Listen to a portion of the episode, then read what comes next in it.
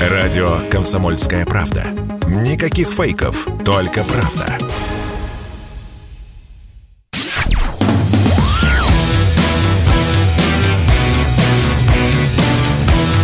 «Война и мир». Программа, которая останавливает войны и добивается мира во всем мире. Здравствуйте, друзья. В студии радио «Комсомольская правда» Иван Панкин. На связи по скайпу Дмитрий Пучков-Гоблин. Дмитрий, здравствуйте. Добрый день. С прошедшим Днем Победы, который в этот раз проходил, пожалуй, в самых сложных условиях. Прям как Спасибо. 60-е, Да. наверное. И Хотя вас даже тоже, да. вот с 60-ми даже сравнивать нельзя, когда парад снова начали праздновать. Мне кажется, даже вот эта аналогия, она как не очень уместна. Необычные условия, прямо скажем. И в этих необычных условиях в Варшаве на российского посла Сергея Андреева было совершено нападение. Он шел к свинком возложить цветы, соответственно, на кладбище советских солдат. И его облили то ли краской, то ли сиропом. Но это не важно. А в интернете в этот момент разгорелась дискуссия. А как мы должны на это ответить? Как-то должны, я ну, думаю. понятно, что ни краской, ни сиропом брызгать, наверное, в посольство Польши здесь, в Москве, не стоит. Это как-то не очень уместно. Ну, как? Ну, я так полагаю, что нападение на послов – это вообще какая-то низость. И это раз. Во-вторых, за освобождение Польши, если правильно помню, погибло 600 тысяч советских солдат. Это два. Должно быть какое-то уважение к людям, которые отдали свои жизни за то, чтобы они просто жили, физически жили, эти самые поляки. Но получается, что, э, по всей видимости, это выступали-то не поляки, а украинцы, естественно. И они же бросались этим красной краской. Ну, как-то. Если в Польше полиция, если есть, то почему ее там не было? Если ее заранее ставят в известность, что российский посол поедет вот возлагать венок. Почему ее там не было? Это специально так сделано. Ну, извинений для начала надо требовать в целом. Ну, а потом и меры можно принимать. Что вы себе позволяете? Глава польского МИД, Министерства иностранных дел, сказал, что инцидент вызывает сожаление. А вот министр внутренних дел и администрации Польши по фамилии Каминский попытался оправдать нападение на посла России.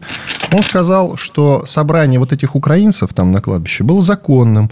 И цитата, собрание противников российской агрессии на Украину и их эмоций, этих украинских женщин, участвующих в манифестации, чьи мужья мужественно борются за защиту Родины, понятны. Вот что сказал министр внутренних дел Польши. Ну, давайте из гранатометов по посольству стрелять. Это тоже будет понятно, потому что их мужья борются. Давайте. То есть, это размах интеллекта у гражданина поляка натурально потрясает. Давайте машины взрывать. Это же понятно тоже. Идет же там боевые действия. Давайте всех убьем, в конце концов. И это оправдано совершенно. Он хотя бы слышал, кто такой посол, какой статус имеет, как к нему следует относиться.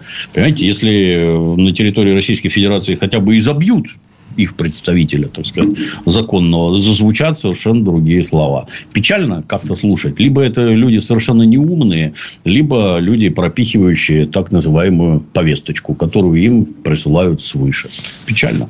Кстати говоря, вот эти люди, которые обрызгали то ли краской, то ли сиропом нашего посла, они вроде даже не были задержаны. А зачем? Их же можно понять. Зачем Их их же можно понять. Согласен. И простить. Насчет 600 тысяч советских солдат, которые погибли за Польшу, интересно. Еще интереснее, что не меньше, как минимум, погибли за Латвию, Литву и прочую Прибалтику, как я это называю. И вот в Латвии решили изменить законодательство ради сноса советского памятника. Э, Там уже это, эти мероприятия, они набрали ход давно, уже лет 15, как они демонтируют памятники по всей Прибалтике, советские, я имею в виду. И вот уже до такого дошли. Тут вот э, хочется спросить, как отвечать. Ну, что мы, что мы можем им ответить? Действительно. У меня, на- наверное, вот э, нет предложений. Может быть, у вас они есть. Я Как подозреваю, что ни- ничего мы не можем ответить. То есть, у нас внутри у самих примерно то же самое происходит. И требовать чего-то там от других, мягко говоря, сложно. Какова политика наша в отношении этих самых солдат, которые воевали за нас в Великой Отечественной войне? Вот вчера достаточно включить телевизор и посмотреть. Там натуральные идеологические помои. Какой-нибудь Девитаев там диверсант, еще какая-то. К сожалению, в эфире правильных эпитетов употребить невозможно. Надо соблюдать приличие. А приличных слов для описания этого кино нет. Ну, если вот это вот заливают в головы нашим детям, то что от них ждать? Непонятно. Такая у нас мощная политика. За прошедшие эти 15 лет хоть какие-то действия были предприняты в отношении того, что происходит в Прибалтике, где местные гауляйтеры глумятся над памятью наших солдат, как хотят. Ничего, абсолютно ничего. Чего сейчас вдруг зашевелились, даже понять невозможно. А у вас есть подборка из качественного советского кино, которое вы вот крутили из года в год на 9 мая? Советских фильмов, замечательных, военных. Какие? Назовите пятерку. Щит и меч. На войне, как на войне в бой идут одни старики. Да много, их много. Там это, я культа не делаю. То есть, были и откровенно слабые фильмы, и проходные, никакие, но были и хорошие. Есть что посмотреть. Да, смотрю каждый год с удовольствием. Вот вчера, например, там почти в 3 часа ночи на войне, как на войне по ОРТ показывали. Да, с удовольствием посмотрел.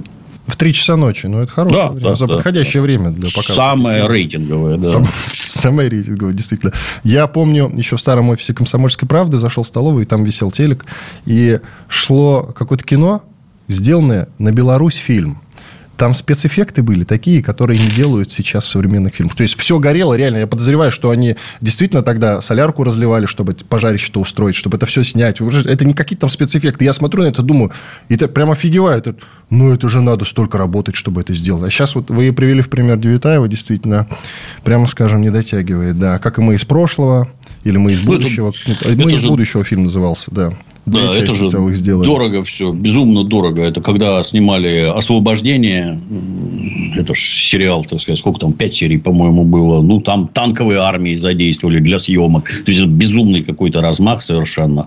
Надо ли теперь так? Я, конечно, с одной стороны, сильно сомневаюсь. Наверное, дешевле нарисовать. Но, с другой стороны, впечатлять будет не так. А вот с Брэдом Фитом, кстати, выходил пару лет назад фильм э, про танки. Вот они там ехали в танках. Танкист называется да. или танк? Ярость. А, ярость. ярость Все правильно. Называется. Ярость. Вот как вам этот фильм? Там вроде бы, вы а знаете, вот. нет танковых армий, кстати. Пара танков, в принципе, так фигурирует в кадре время от времени. Но за счет чего фильм стал, в общем, рейтинговым, как считаете? За счет Брэда Питта. Такое, такое мое мнение. Брэд Питт прекрасен в любых обстоятельствах. На него просто приятно посмотреть. Сам фильм дурацкий. Вот, кстати, как раз вчера смотрел «На войне, как на войне». И непрерывно эту самую ярость вспоминал. Вот одно кино, где там гранату надо из самоходной установки вынуть. Вот отношения в коллективе какие-то. И другое грязище, дерьмище, здесь мы кого-то изнасилуем, тут мы кого-то застрелим, здесь ты там какие-то кишки соскабливай. Это, это про что? Про то, что, ну, оказывается, люди ходят в туалет, вы знаете, и там не, это не совсем приятно пахнет. А на войне, как на войне, там же чисто человеческие проблемы. Первый бой, вот скоро война кончится, я ни одного тигра не подбил. Водку вылил у личного состава. Это же недопустимые поступки. Вот как складываются отношения между молодым лейтенантом и коллективом, который давно воюет взрослых людей. Как там механик-водитель увидел, что сгорел его друг, заглох лох, и, а он ему пистолетом в голову тычет, поехали, сволочь. Тут же, придя в себя, выпрыгивает из самоходки, езжай за мной, и тот едет. И в результате этого, так сказать, ну, это же чисто человеческое все. А это самая ярость. Она дурь, абсолютная дурь со всех сторон. И со стороны военной, там совершенно идиотские какие-то эти псевдобоевые действия. И вот как несущая некий психологический посыл ни о чем, с моей точки зрения, ни о чем. Про Прибалтику продолжим, потому что в столице Латвии как раз вчера, э, когда к советскому памятнику возложили цветы, э, пророссийски настроенные граждане, ну или просто люди, которые чтят и помнят свое прошлое, э, а не то, что там в целом происходит.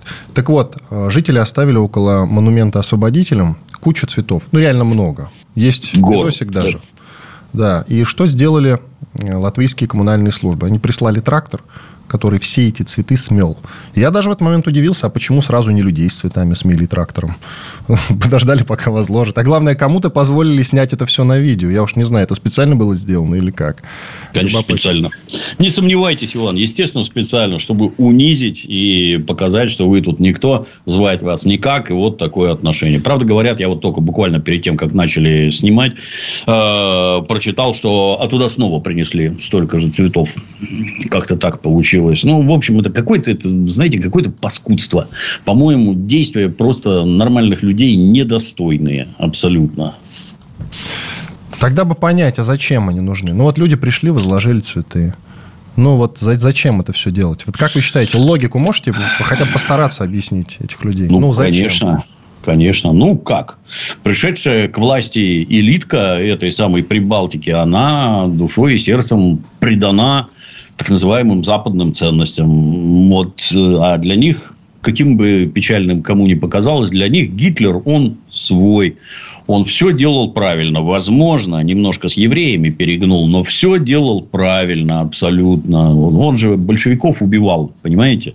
Большевизм – это же ужасная зараза, ее надо было физически ликвидировать. Ну, вот он и ликвидировал. Они на стороне Гитлера всей душой. И говорить они при этом могут все, что угодно. Там, про какую-то свою независимость, там, демократию, свободу. На самом деле, они за Гитлера. Ну, вот так получается. А постольку, поскольку в войне, где действительно требуется, я не знаю, там, проявить какие-то качества, например, могучая ли у вас экономика, насколько хорошо обучены ваши солдаты, как они сражаются. Вот здесь они себя проявить не могут, но зато они могут как-то вот мерзко, подло мстить. Вот взять бульдозером сгрести цветы. Ну, это же низость какая-то, не знаю. Стыдно должно быть. Продолжим через пару минут. Иван Панкин и Дмитрий Пучков-Гоблин с вами. Радио «Комсомольская правда». Никаких фейков только правда.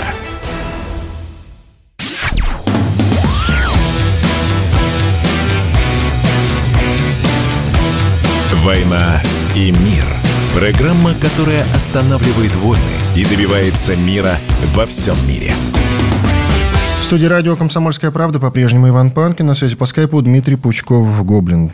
Дмитрий, а давайте немножко еще про Прибалтику поговорим. Потому что? Потому что Сейм Литвы ну, то есть литовские власти, проще говоря, признали Россию, внимание, террористическим государством.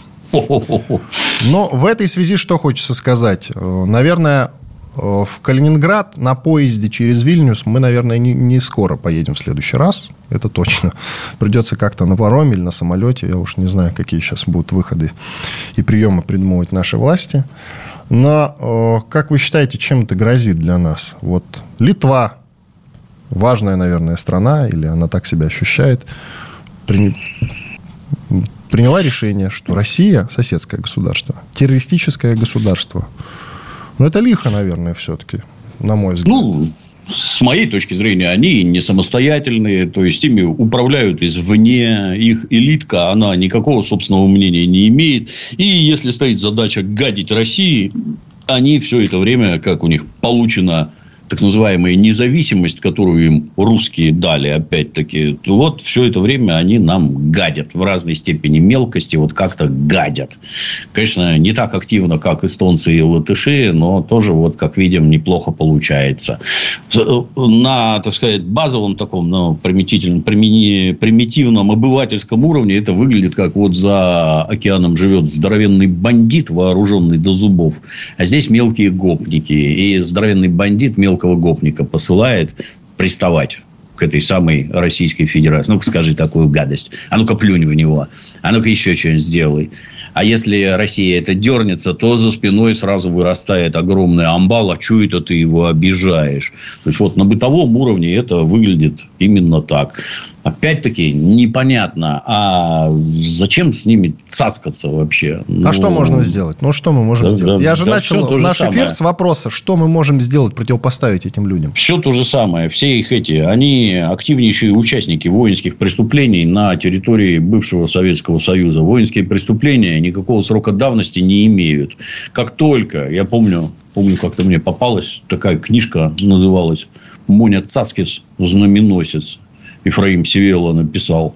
где я неожиданно для себя как-то... Конечно, там художественное произведение, но для меня была неожиданность, что при начале боевых действий, когда немцы заходили в Прибалтику, то это, оказывается, местные жители всех евреев убили. То есть, это вот литовцы на площадях сгоняли евреев, и там железными ломами убивали. Все это радостно фотографировали, фотографии есть, все это задокументировано. Ну, так вот, этим людям про это надо напоминать постоянно. И тыкать рожей в их дерьмо, что вы там творили. И про их лесных братьев, и других их замечательных бандеровцев, и прочее, и прочее. Вот, пожалуйста, вот это твой папа, это твой дедушка, это твоя семья. Вот они, ваши герои, пригодные для охраны концлагерей и карательных акций на территории России. Но у нас есть, конечно, люди, которые этим занимаются, но как-то вовсе не с тем размахом. Это, знаете, когда Германию денацифицировали, плохо, конечно, и не полностью, но хоть какие-то действия предпринимались. Что немцам в голову забито, что они преступные действия совершали. А здесь нет, здесь марши эсэсовцев можно устраивать, и Россия на это все вот сквозь пальцы смотрит. Ну да, ну вот такая у них история. Так нельзя. Душить надо со всех сторон. Ну, а поскольку, поскольку у нас капитализм, Пить надо по самому больному, то есть по кошельку. Вот хочешь такие выходки устраивать, ну, значит, не получишь газа, не получишь угля, не получишь лесом. На здоровье живи в своем Европейском Союзе, мой унитазы или чем-то там еще хочешь заниматься. Вот допускать подобное, это значит провоцировать их на дальнейшие действия. Как-то так. Но до сих пор же не дошли руки до этого почему-то. Значит, э, все-таки продолжаем зарабатывать денежки. У нас с ними энергосети там, по-моему, соединены, единые Естественно, энергосети. Да, Есть, да. Э, значит, возможность отрубить энергосети каким-то образом. И это надо со специалистами уже консультироваться. Но пока этого не делают. Почему не ну, делают? Потому что для деньги на... надо зарабатывать. Да, да. Для начала, например, можно повысить цены, довести их до европейских, чтобы не дешевое российское электричество, газ, керосин, там, а давайте, вот у вас, у вас же Европа Европа, вот вам европейские цены для начала. А в таких делах на какой-то бизнес ориентироваться вообще нельзя. Государство и управление государством – это никакой не бизнес-проект. И если в это дело пускать к управлению бизнес, ничем хорошим это не закончится. Мы как раз сейчас это наблюдаем. У нас же не только с Прибалтикой торговля, у нас и с Украиной точно такая же прекрасная торговля шла. И, если правильно понимаю, и сейчас, наверное, идет. Возможно. Что касается Украины, Тут э, опять возникла дискуссия уже внутри украинского общества. Точнее, даже не общества, а элитки. Хорошее слово. Они возмущаются, что их не собираются брать в Евросоюз, в ЕС. Вы как считаете, это перспектива на ближайшие несколько лет или несколько десятилетий?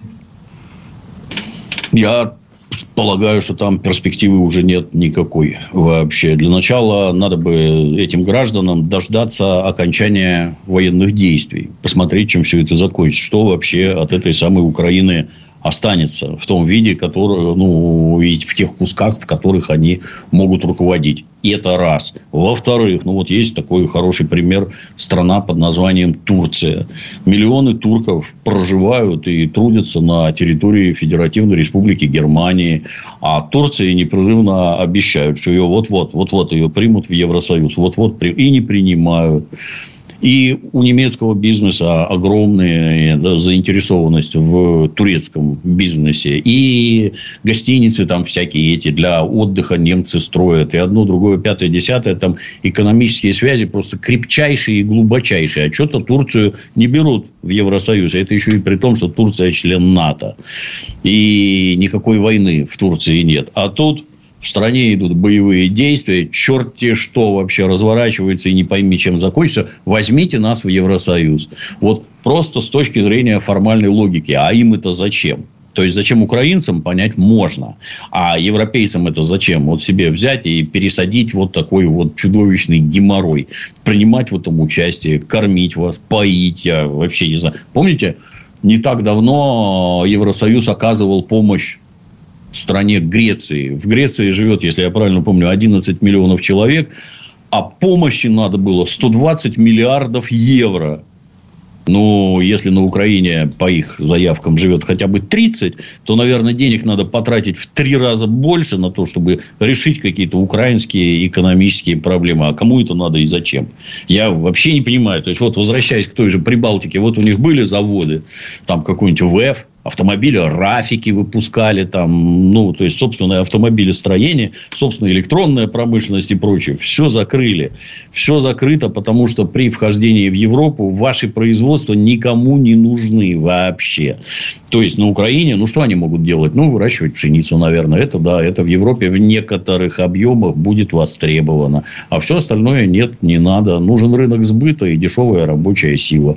Зачем они туда рвутся, это вообще понять невозможно можно. Ну, то есть, да, для этой самой элитки там сплошная польза для украинской, а Евросоюзу, а вы зачем вообще? Вы затратный какой-то кусок территории, который вот при таких раскладах вообще никому не нужен. И это естественные абсолютно заявки, когда кто там, Макрон сказал, да, ну, тут на десятилетие, по всей видимости, все это затянется. То есть, этого не будет никогда. Как говорится, либо Ишак, либо Падишах подохнет, и вопрос снимется сам собой. Так понимаем.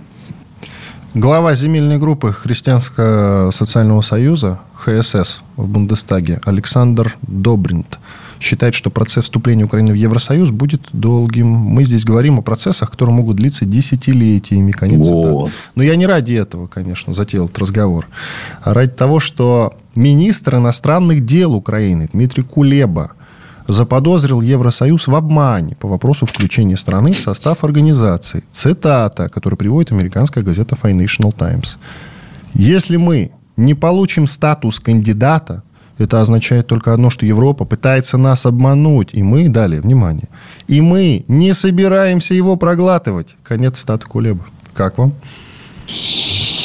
Ну, этих интеллекту... интеллектуалов из украинского политикума вообще весело слушать. Что значит обманывать? Ну, что значит обманывать?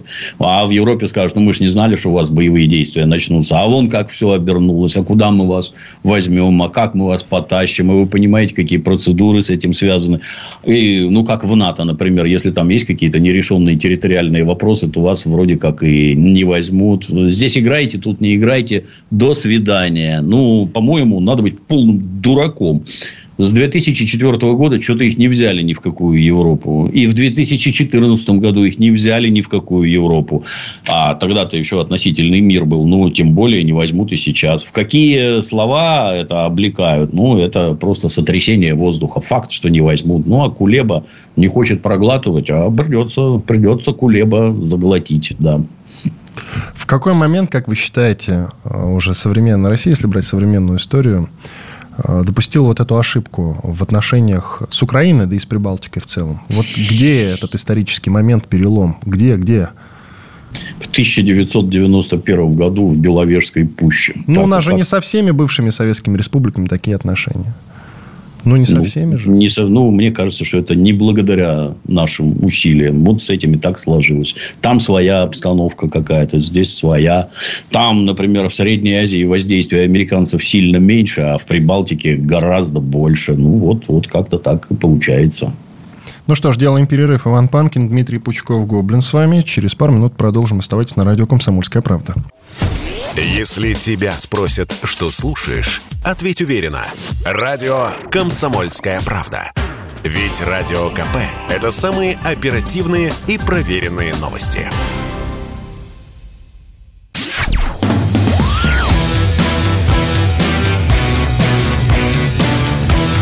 «Война и мир» – программа, которая останавливает войны и добивается мира во всем мире – Иван Панкин и Дмитрий Пучков-Гоблин. Продолжаем наш эфир. Дмитрий, ну вас как блогера спрашиваю. Тут хакерская атака была, в том числе на Рутюб.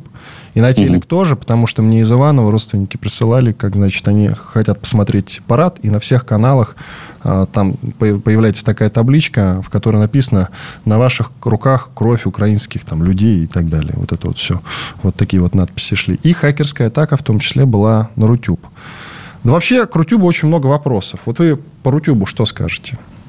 Нравится он вам, не нравится? Ну, хоте, хотелось бы, чтобы он был точно такой же, как YouTube. Вот есть перед глазами хороший пример правильного технологически организованного предприятия и процесса. Хотелось бы, чтобы был точно такой же. Но постольку, поскольку его никто особо не развивал, никто туда денег не вливал, какие следовало бы вливать, то вот как-то он не очень такой, немножко кособокий получается. Не очень хороший по сравнению с Ютубом. Ну, уж какой есть, такой есть. Хоть, хоть такой. Я, например, когда... Я еще год назад все ролики свои перетащил и в Яндекс, и на Рутуб, и во Вконтакт. То есть, везде у меня все растащено, задублировано. Потому что неведомо, что случится с Ютубом. Возьмут, наши его закроют. Не наши его закроют. Все должно быть продублировано и работать. Ну, а тут вдруг такая замечательная новость, что Рутуб сломали, и вообще там ничего не осталось. Ну, это пока слухи, конечно, но факт, что сломались, и он не работает. Печально. Как вы считаете, возьмутся за голову? Потому что, ну, речь, по крайней мере, речь о суверенном интернете, она ведется уже очень давно. Вот это вот э, разговоры, даже не дискуссия. Но почему-то Рутюб до сих пор ну, остается на прежнем уровне. То есть, на низком. Ну, нужны, во-первых, деньги. Это головотяпство или что? Это у «Газпрома»-то денег нет? Не знаю, не знаю. Как там черт ругнулся матом и сказал, там не тот товарищ правит бал. Кому-то не тому это доверено. То есть, я не сомневаюсь, что у «Газпрома» достаточно денег для того, чтобы построить свой собственный видеосервис ничуть не хуже Ютуба. Ну, что за люди привлечены? Я бы, кстати, не особо думал о том, что это какие-то хакерские атаки. Скорее всего, там часть процессов выдана на аутсорс, так сказать, внешним сотрудникам, в том числе украинским, например. И эти самые сотрудники, имея некий доступ доступ туда, они осознанно гадят. Это никакие не хакеры, а их же собственные сотрудники. Я думаю, что это процентов 80 за это. Ну, если вот так вот бизнес организован, ну, как-то странно кого-то обвинять. Ты сначала пускаешь вора в дом к себе, привечаешь его, а потом, ой, представляете, он у меня украл. Ну, это ж безумие какое-то вообще. То есть, если речь идет про именно суверенный интернет, то, каким бы странным ни показалось, ну, например, все сервера должны стоять на территории Российской Федерации. Это раз. Дальше, о, ужас, это ж надо будет первый отдел завести. И это нужны будут специалисты государственные по госбезопасности, которые будут смотреть за тем, как выполняется вот это, вот это, вот это, и действительно за безопасностью следить. А, ну, мы же помним, как у нас недавно тут душили Телеграм, когда там массово валились сервера банков, которые почему-то расположены на Амазоне, там одно, другое, пятое, десятое. Ой, кто же знал? Но это глупость, с моей точки зрения. Все вот эти вот либеральные взгляды, а зачем вот это, а зачем вот то, если можно купить в Америке, если можно сделать в Германии, ну да, вот если нормальная обстановка, то можно. А как только обстановка испортилась, все, кранты. И что же делать? То есть, если это действительно жизненно важное, то оно должно быть свое и работать должно у себя. А тут вроде бы очевидно, что эти самые интернет-трансляции давным-давно уже победили телевизор. Ну, не в том смысле, что как техническое средство, это тот же самый телевизор, только работает несколько иначе. Но если интернет оказывает такое могучее воздействие на население, а почему он не в ваших руках? То есть, если государство считает правильным, чтобы основные телеканалы были государственными, то а интернет, оказывается, должен быть американским. И через него должны вести пропаганду самые вообще лютые отморозки. Ну, как-то это странно вообще. Но, думаю, теперь-то зашевелятся, там, зашустрят, забегают. Но печально, печально. Ну вот, кстати, надо сказать, что YouTube-то самый популярный видеохостинг, потому что ни Vimeo, ни Twitch никак не могут повторить его успех абсолютно, хотя и та, и та компании американские. Но они даже не близко и не рядом. Ну, ну так это какие, какие деньги вливать надо? То есть, это же не просто так Google им владеет. Google-то его взял, он был абсолютно убыточный. Даже когда был дико популярный, он абсолютно убыточный. И требуются там миллиардные и миллиардные вливания для того, чтобы он вот-вот начал приносить деньги. Не просто. Кстати, Яндекс вы упомянули. А Яндекс Такси вот чем прославился накануне. Яндекс Такси не разрешил водителям вешать на автомобилях своих георгиевскую ленту, не говоря о том, чтобы наклеивать букву «З». Что с Яндексом будем делать? Он же не наш. Но у них штаб-квартира в э, Нидерландах находится, но вообще она позиционирует себя или позиционировала как российская компания. Вы знаете, что Яндексом, как поисковиком в Европе и в США не пользуются вообще. Конечно. Там другие конечно. поисковики. Там даже Конечно. Яху куда популярнее, которые уже давно забыли. Не говоря уже про то, что есть Google, действительно.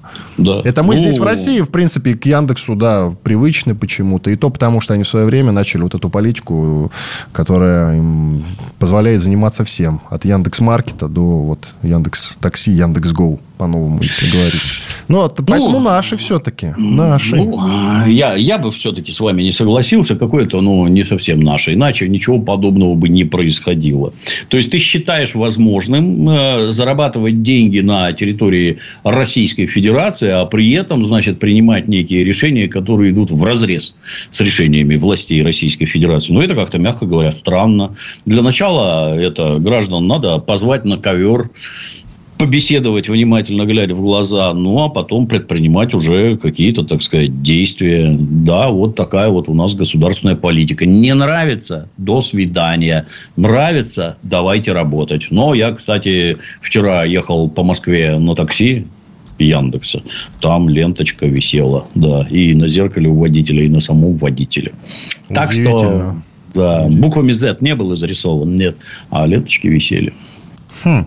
Ну, значит, может, э, может быть, конкретно машина принадлежит непосредственно Нет, человеку, который... Яндексовая, я спрашивал. Я как раз беседу вел о том, как деньги зарабатываются. Он огорчался, что Яндекс теперь монополист, что все остальные таксишные конторы задушили в Москве только Яндекс, и вот у него с заработками не очень. Горевал водитель.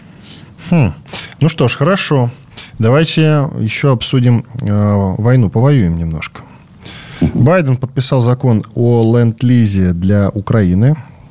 Это смелый ход, на мой взгляд. Это очень смелый ход. И для нас, как вы считаете, это страшно, опасно или не особо? Ну, в целом, ничего хорошего в этом, естественно, нет, когда вражеские войска снабжают из-за границы, причем снабжают активно. Ну, а с моей точки зрения, э, это в основном касается американских производителей оружия. То есть, они на этом наживутся, на госзаказе.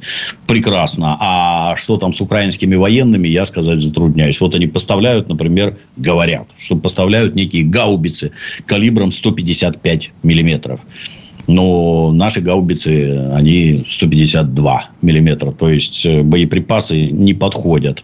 И из нее же стрелять надо. Ну, хорошо, вы там обучили расчет а стрелять нужны боеприпасы. Одну гаубицу доставить, это можно понять. А сколько вагонов боеприпасов надо подвозить при ведении активных боевых действий. Как это происходить будет? Сколько надо автомобилей, сколько надо поездов, вагонов там туда-сюда. И действительно разрешат это вести.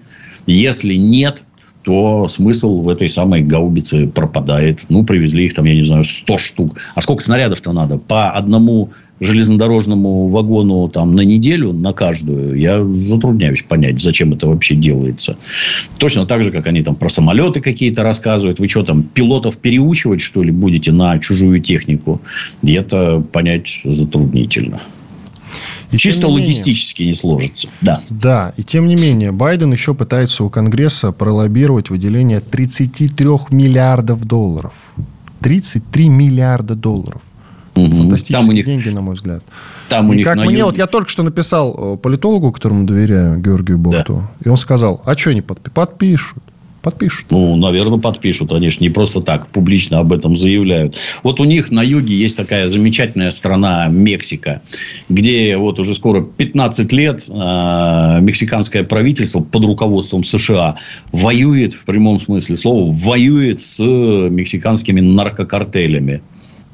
Вот в рамках этой войны у них по 25 тысяч человек в год убивают внутри этой самой Мексики. Не считая, сколько ранят, калечат и прочее. 25 тысяч ежегодно. И это американцам неинтересно. Вот им вообще до этого никакого дела нет. Они там правительству оружие поставляют, и гражданам Мексики оружие продают. И чем больше они друг друга перестреляют, тем больше оружия продастся, и американцам все страшно нравится. А э, вот они объявили, что такое количество миллиардов, а мексиканцы сразу взвыли. Вы нам, говорят, обещали 4 миллиарда и годами никак их выделить не можете. А чем мы хуже, спрашивают мексиканцы. Ну, наверное, всем хуже. И речь вообще не про вас, а про какие-то политические и экономические интересы США на другой стороне глобуса. Поэтому деньги пойдут туда, а не вам. А вы продолжайте убивать друг, друг друга по 25 тысяч человек в год. Выглядит исключительно дико. Ну да, дико, но тем не менее, что имеем, что имеем. Иван Панкин, Дмитрий Пучков, Гоблин. Делаем перерыв, после этого продолжим. Радио «Комсомольская правда». Только проверенная информация.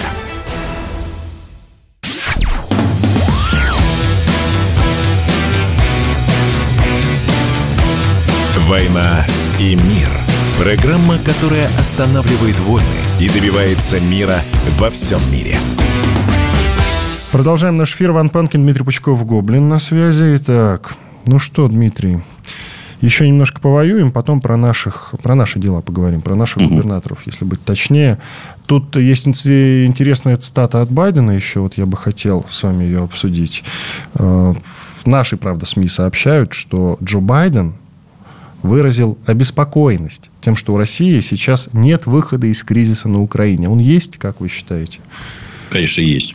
Какой? Часть, ну, часть вопросов будет решена военным путем, а остальные политическим. Мы, к сожалению, а может и к счастью, мы не знаем, каких, какие военные цели поставлены перед войсками. Какие цели, какие сроки, какие границы, мы не знаем. Так, есть... подождите, э, знаем. Вначале нам говорили, полная денацификация Украины. Именно вот Это... такая цитата была. Потом она изменилась. Защита, значит, э, Донбасса и Луганска. Вот. Потом Ой, цитату поменяли по ходу пьесы. Как, как говорил известный китайский персонаж, война – это путь обмана. Руководство будет говорить то, что считает нужным руководить. Цели я в том смысле, какие там города брать, не брать, что захватывать, не захватывать. Денацификация и демилитаризация – это все понятно, это общие задачи. Ну, вот оно двигается, двигается. Правильно ли двигается, неправильно, тоже понять невозможно. Мы не знаем, какие задачи, какие сроки и какие границы. Решится ли оно? Я считаю, да, решится. То есть, в настоящий момент, ну, оно как это, как критическая масса копится, копится. Вот здесь вот оказывается яростное сопротивление, потому что там достаточно большое количество боеприпасов, личного состава, солярки и всего остального. Вот оно оказывается, оказывается сопротивление, а потом как веточка, бах, ломается и все. И больше ничего нет. И дальше что? Вот вопрос с военными решился. Например, там нет авиации на Украине как таковой, то есть отдельно летающие самолеты, это ни о чем не говорит. Нет авиации, а у нас есть. И у нас еще при товарище Брежневе количество фугасных авиационных бомб заготовлено такое, что на 10 подобных войн хватит, если не на 100. Ну, вот бомбы падают, и счастья они никому на той стороне не приносят. То есть, военным путем все решится. Дальше политические решения какие-то. И я это, возможно, грубовато скажу, но это не собачье дело Байдена посматривать туда, что там вообще решается. Решается оно без него. Он этому мешать пытается изо всех сил, но решается оно без него. Я уверен, что и решится без него точно так же. Вот будет поставлен перед фактом, что решено вот так, и дальше будет вот так. Хочешь принять участие, ну, можешь там на своем CNN что-нибудь рассказать на здоровье. Мне кажется, будет вот так. Ну, Fox News у них больше такой пропрезидентский канал, а CNN сейчас, в общем-то... Э, хотя нет, CNN и Fox News все одно. Все одно. Да. Э, Трамп всех обзывал fake news, так что это, это все они. Кроме своего твиттера, пока его у него не отобрали пока не там. Но он вроде как свою там какую-то соцсеть э, сделал, вроде Твиттера. Я, правда, попытался ее найти, но так и не получилось там зарегиться, А-а-а. поэтому что-то... Я, вроде я нашего Трампу... Рутюба получилось. Вроде нашего Рутюба да. получилось. Я Трампу сочувствую. Мне на прошлой неделе у меня удалили аккаунт в Инстаграме. Без предупреждений, вообще без ничего. Просто удалили, больше его нет. Как вы жить теперь собираетесь? Как вы Да, ну, грустно как-то. Я, в общем-то, время тратил, так сказать. Не могу сказать, что от этого этого жизнь моя зависит. Но это неприятно в том плане, что тебя как кота паршивого, как с животным, не разговаривая, раз за шиворот, раз пинка под зад, пошел вон. Ну, вот, вот так устроено. Свобода. А вы время тратили-то как фильтры подбирали? На это время тратили? Не, я всякие эти бытовые фотки вешал. Людям интересно. Я не знаю, как это как когда-то Дэвид Гилмор из группы Pink Floyd э, сокрушался, что типа я ж музыку сочиняю, а людей интересует, какого размера у меня ботинки.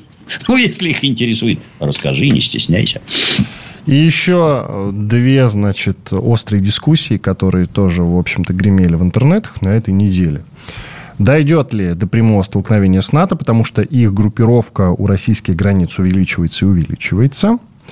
И возможен ли ядерный удар, то бишь ядерная война? Ну, давайте с первого начнем. С э, прямого столкновения с НАТО. Косвенное уже есть, а вот до прямого дойдет, как считаете? Я думаю, что они бы полезли сразу. То есть, если бы они чувствовали в себе силу и уверенность, они бы полезли сразу. Казус Бейли, не надо тоже забывать об этом. Может и такое быть но при этом э, они четко осознают, и им непрерывно с нашей стороны посылаются сигналы, что если подобное случится, никто не дрогнет, ядерный удар будет нанесен. И это, и только это их и сдерживает от того, чтобы напрямую лезть в конфликт. Правильно ли наши подобные вещи заявляют? Да, абсолютно правильно, на мой взгляд. Держите себя в руках. Вот конвенциональные вооружения, вот мы здесь воюем только ими. Следующий шаг – применение ядерного оружия. Они этого боятся откровенно. Ну, собственно, страна-то наша существует вот как, в таком виде, как сейчас, только благодаря тому, что от Советского Союза остались ядерные вооружения и средства их доставки. Они вынуждены были э, позволить нам все это оставить, потому что, например, все это надо было утащить с Украины, где э, ядерное оружие попало бы натурально в руки безумцев, которых вот сейчас мы видим. Американцы-то тоже не дураки. Ну, а раз оно оказалось в России, вот как нехорошо получилось. На Россию нападать нельзя. И я считаю, что они не полезут. Нет. А до ядерного удара дойдет или нет? Просто Надеюсь. уж очень часто сейчас эта тема начала подниматься, что-то даже ну, подозрительно. Они, они должны четко это слышать. А что делать? Что делать? Ну, как руководство страны должно поступить? Только так. Тут другое опасно, что эти балбесы, раз уж там Зеленский заговорил о том, что было бы неплохо выдать атомную бомбу, потому что у них отношения с Россией вот так складываются. Тут другое, что они сами могут что-нибудь приволочь и взорвать, а мы вынуждены будем ответить, вот это вот нехорошо. Но я надеюсь, подобного не допустят. Да уж, печально, печально. И про губернатора ПАД давайте еще поговорим. Отличный термин, я считаю. А, стало известно, что сразу четыре губернатора ушли в отставку, причем что любопытно, по собственному желанию. Если точнее, то эти четверо. Это Сергей Жвачкин из Томской области, Игорь Васильев из Кировской, Валерий Радаев из Саратовской и Александр Евстифеев из Мариэл. Глава Рязанской области Николай Любимов заявил, что не будет баллотироваться на следующий срок. Что-то такое конспирологическое лезет на ум, а вам ну, Сняли, убрали. Вот, как, Нет. Вот что, какие у вас? Я, я так думаю, что, по всей видимости, граждане, ну, например, не поддерживают политику партии и правительства, и поэтому им вежливо объяснили, что, ну, раз ты не поддерживаешь, то и занимать такое государевое место тебе не надо. После чего они пишут заявление об уходе по собственному желанию. То есть, дают возможность сохранить лицо, так скажем. Не выгоняют, как минимум, меня из Инстаграма, а вежливо позволяют, вот, пожалуйста, да, уходите. Правильно ли это? Я считаю правильно, потому что вся вот эта вот политическая обстановка вокруг в настоящий момент это натурально лакмусовая бумажка. Вот сразу видно, а ты, а ты вообще за кого? За нас или за медведя? Ну, так вот, если за медведя, то, наверное, тебе с нами, с охотниками выступать не надо. Если у тебя откровенно антигосударственные позиции, ну, уйди из государственной службы, не надо надо тебе ее нести. Я не сомневаюсь, что все эти люди, э, крепко связанные с бизнесом, найдут себе и места для работы, и возможности для пропитания, и все такое. Но в целом с моей точки зрения, печально, что вот такие персонажи вообще попадают на подобные должности. А кто это у вас там работает в этом, в отделе кадров? По каким принципам вы их выбираете? Как вы за ними там смотрите, не смотрите? Как-то странно. Это ж вроде не клерки какие-то рядовые, а целые губернаторы областей. Странно. Так может, чтобы повсеместно была возвращена возможность э, прямого голосования? И чтобы так народ это... выбирал этих губернаторов? Или лучше не станет? Мне кажется, что эти самые голосования, они при всей, так сказать, кажущести, всем кажется, что это очень круто, а на мой взгляд, не очень круто. Потому что если, не дай бог, кто-то заболел, то ты опрашиваешь знакомых в поисках действительно серьезного специалиста. Специалист нужен. Вот если, если скажут, вот кого там твои, твои родственники, кто их будет оперировать? Там профессор, у которого 30 лет стажа, или студент, второкурсник. Ну, наверное, никто думает думать даже не будет, конечно, профессор. А тут, получается, мы выбираем того, кто надает нам больше обещаний. Кто наиболее яркие перспективы распишет и вот пообещает золотые горы. Также выборы-то работают. Ну, а хотелось бы задать вопрос, а вы там управленец, нет, или горлопан? А какие у вас за плечами проекты реализованы, или вы просто горлопан. Вы вот обещаете, а вы работали вообще где-нибудь, а вы чем-нибудь управляли? Нет. У вас чудесные идеи, которые вы будете реализовывать на нас, как на тараканах. Ну, это вот как-то странно, с моей точки зрения. Потому что, ну, все вот эти вот рассказы про выборы, это, конечно, прекрасно, вот это вот волеизъявление народа, но этот самый народ тогда должен принимать активнейшее участие в политической жизни страны, а не раз там, в год, в четыре приходить за кого-то голосовать. И в том и в этом есть свое положительное, есть отрицательное. Но в выборах положительное одно, а в назначениях положительно совсем другое. И я полагаю, что верхняя власть, она соображает в данном случае, что делает и кого куда назначать и определять. Иван Панкин и Дмитрий Пучков, Гоблин, были здесь, остались довольны. Всего вам доброго. До свидания.